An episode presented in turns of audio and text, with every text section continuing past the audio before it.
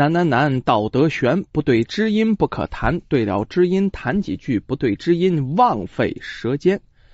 说这么几句定场诗啊。今天说的这个故事啊，是一古代传说。咱们老人年间有这么句老话，叫什么呢？但行好事，莫问前程。就你只管做好事儿至于有没有好报呢？这你先别问。不是为了有好报而做好事儿但是，哎，往往你做了好事他就会有好报。这个故事啊，发生在宋朝仁宗年间啊。楚地啊，有一个姓包的商人，经常到长江一带贩卖布匹。这一天呢，他就住在了江边的一个小客栈上啊，在这小客栈里吃晚饭的时候，喝点小酒。哎呀！很舒服啊！咱知道喝完酒的人身上有点发热，到江边吹吹凉风，那是特别惬意的。这走来走去呀，就走到了一个杂草丛生的地方。哎，就那个地方有水，但是里面有水草，长得很茂盛啊。只见那草丛中啊，泊着一条小船你看真是画境哈。船上啊，坐着一个钓鱼的老渔翁，一看见钓鱼。不管会不会钓的，都愿意上前去看一看。这包商人就上前走了几步，哎，他刚走到眼前，突然看见这老渔翁叭就起杆了。这杆一抖，哎呦，这鱼竿啊，像弓形一样啊！哎呦，我天，那鱼竿眼看就要弯断了啊！这明显就是有鱼上钩了，而且你看这个杆吧，这鱼啊，且得不小。这鱼都大到什么程度啊？这小船也没毛，拖着这个小船啊，就往江心里跑了。这鱼都把船给拖跑了。这包商人本来打算走过去，一看上鱼了，都不知道这鱼有多大，不知道是什么品种啊，就站在这儿就等，看到底是什么鱼上来呀？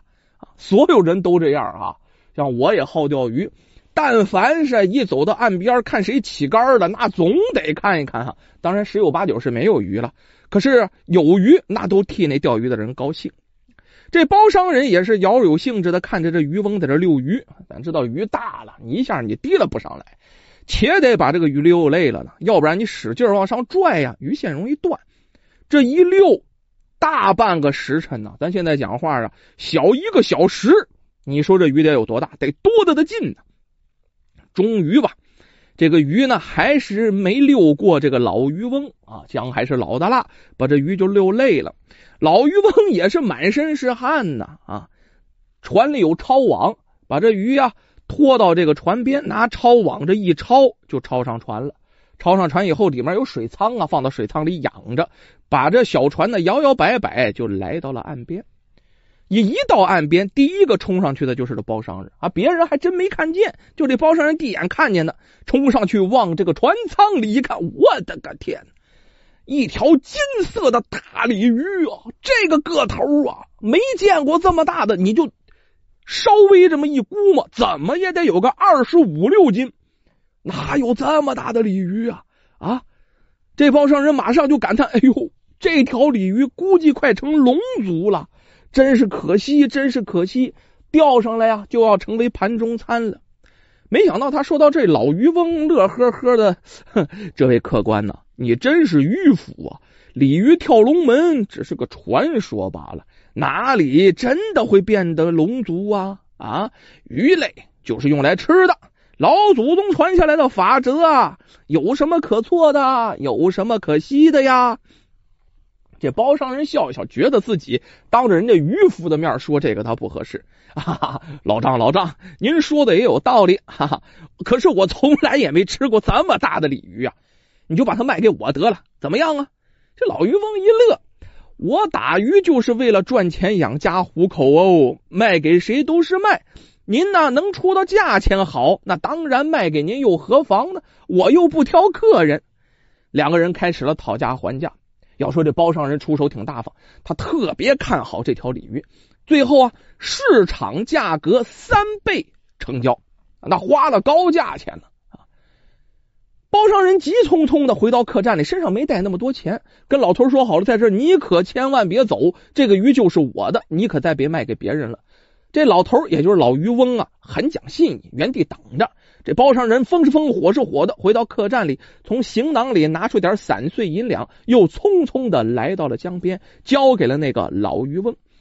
老渔翁很高兴，今天就钓这么一尾大鱼，这可是也没少赚，留下了大鲤鱼，划着船，高高兴兴的唱着渔歌就走了。老渔民走远了，这包商人呢，悄悄的解开了拴在鱼鳃上的草绳子。咱们懂行的都知道哈，江边钓鱼它跟海边有区别。江边钓鱼呢，为了保持着鱼鲜活也好拿，两腮之间呢穿着草绳子，把草绳子一解下来啊，这个鱼呢就被包商人给放生了。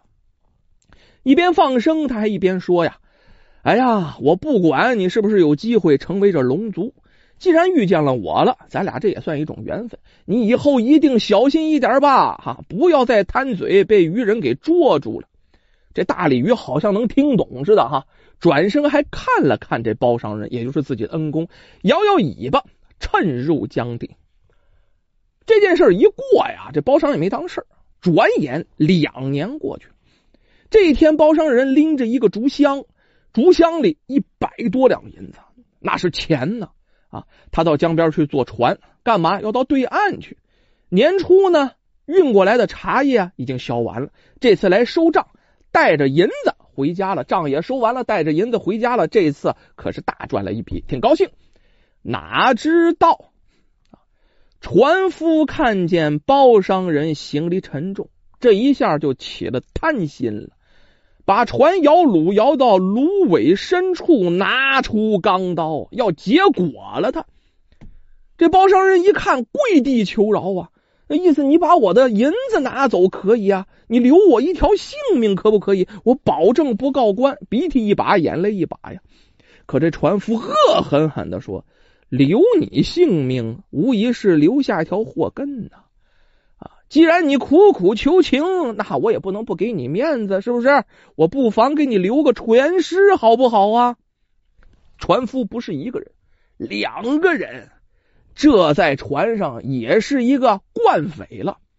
这两个船夫就将这包商人呢手脚都捆起来了，然后装到一个草袋子里，把船摇到江心，把这草袋子就丢到江水里了。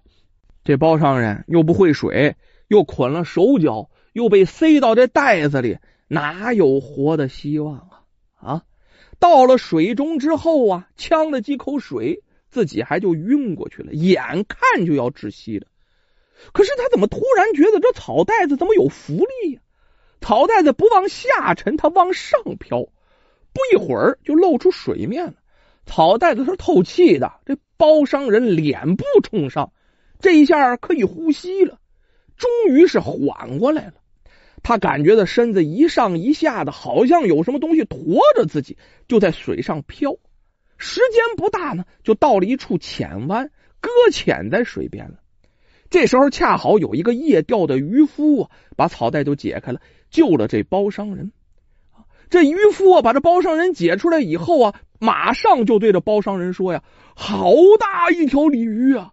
多亏了他把你推到江边呢，让你捡条命，你的命可真大呀！按这渔夫的说法，这鲤鱼现在打眼一看啊，三十多斤，少说三十多斤一条金鲤鱼。这包山就想起来了，哎呀，当年我救了那条金鲤，难道今天的事情是有灵有应，是他帮了我？于是就跟这个渔夫讲起两年前的事。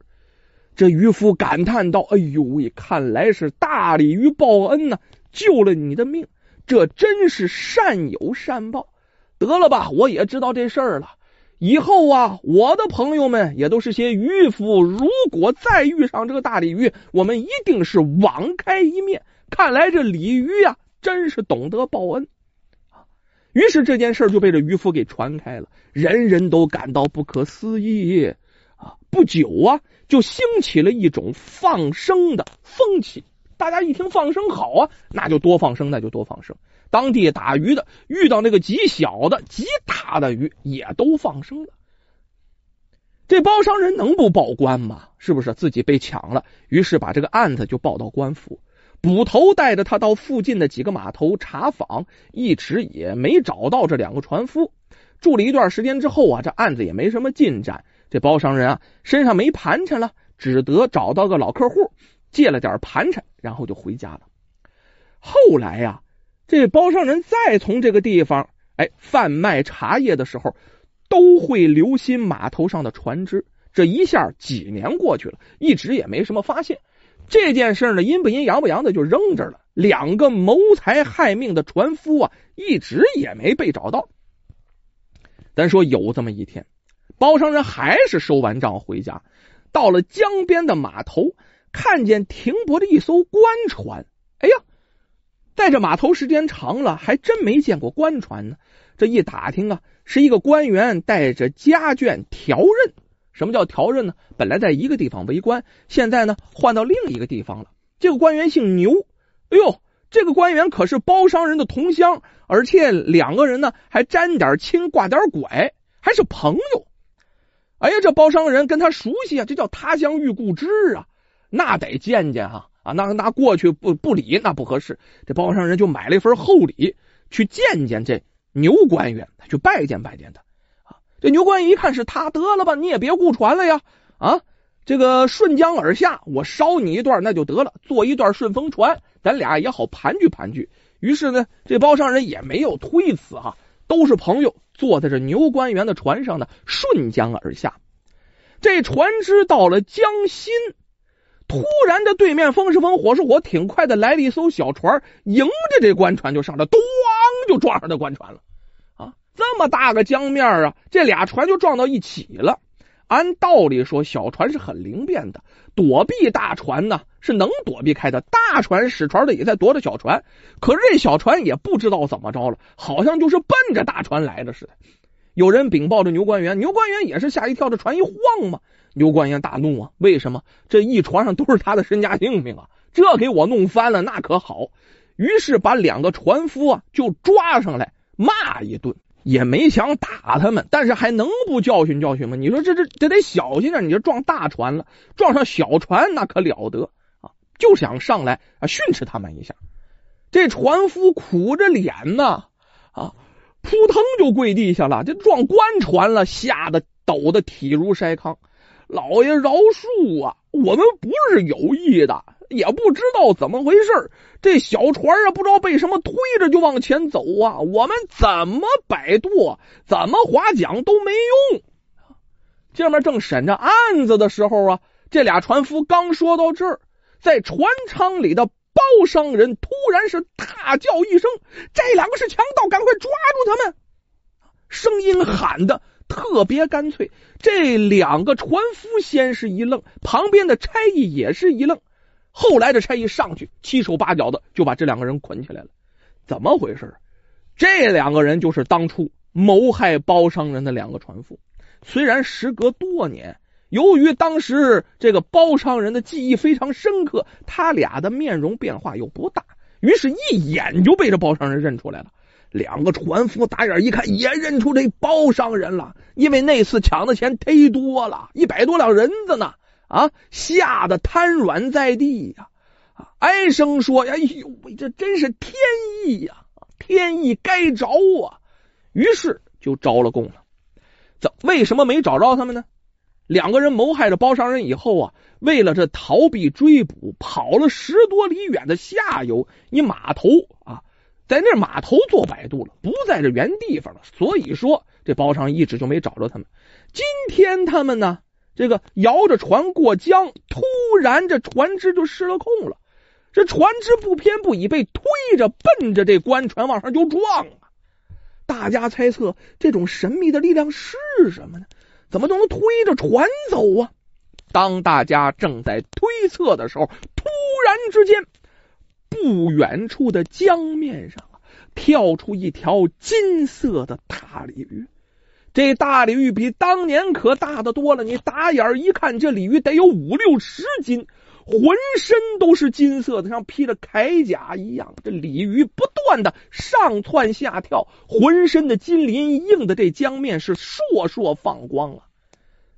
包商人恍然大悟，是这条大鲤鱼，就是他推着这责人的船只撞上了官船，这两个贼盗这才落的网。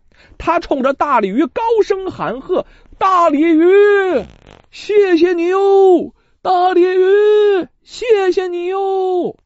他这么喊着，大鲤鱼又连跳三下，然后沉入江底，再就消失不见。